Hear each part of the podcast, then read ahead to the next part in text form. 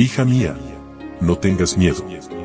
Un devocional que te ayudará a aliviar tus preocupaciones, mientras aprendes a vivir en la paz del Dios Todopoderoso.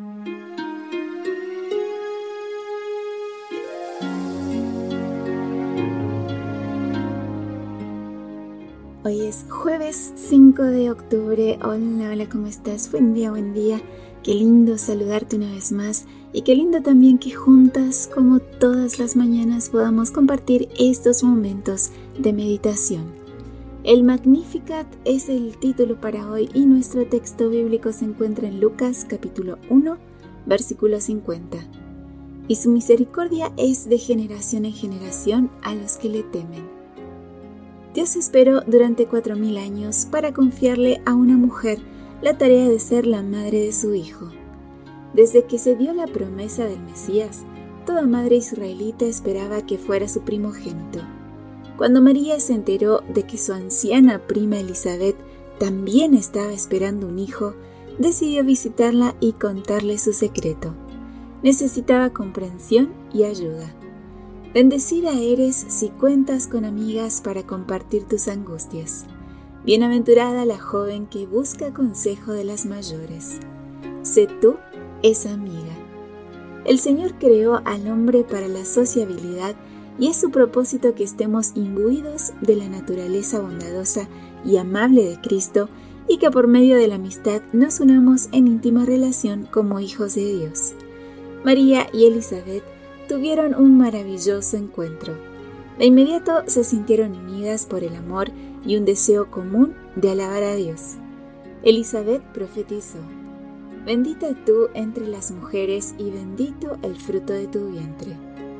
María respondió con un canto conocido como el Magnificat, que significa engrandece y es la palabra latina con la que comienza el canto.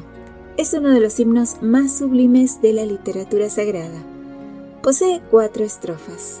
Agradecimiento por haber sido escogida, alabanza al poder y la santidad de Dios, confesión de la verdadera grandeza de Dios y agradecimiento a la eterna fidelidad de Dios. Temerosas ante la magnitud de la misión, María y Elizabeth se consolaron mutuamente. Conversad de aquel que vive para interceder por nosotros ante el Padre. Esté la alabanza de Dios en vuestros labios y corazones cuando estrechéis la mano de un amigo. Esto atraerá sus pensamientos al Señor Jesús. María fue ministrada por la amistad, la conversación y los cantos. Nada tiende más a fomentar la salud del cuerpo y del alma que un espíritu de agradecimiento y alabanza. Puede suceder a menudo que vuestro espíritu se anule de dolor.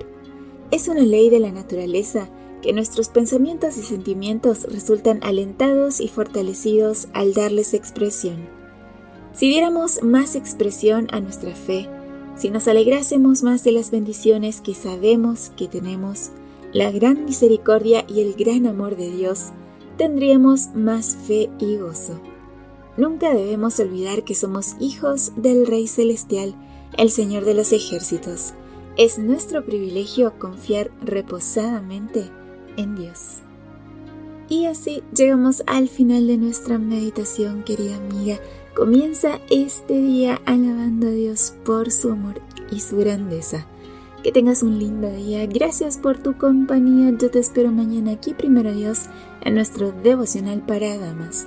Bendiciones. Gracias por acompañarnos. Te recordamos que nos encontramos en redes sociales. Estamos en Facebook, Twitter e Instagram como Ministerio Evangelike. También puedes visitar nuestro sitio web www.evangelike.com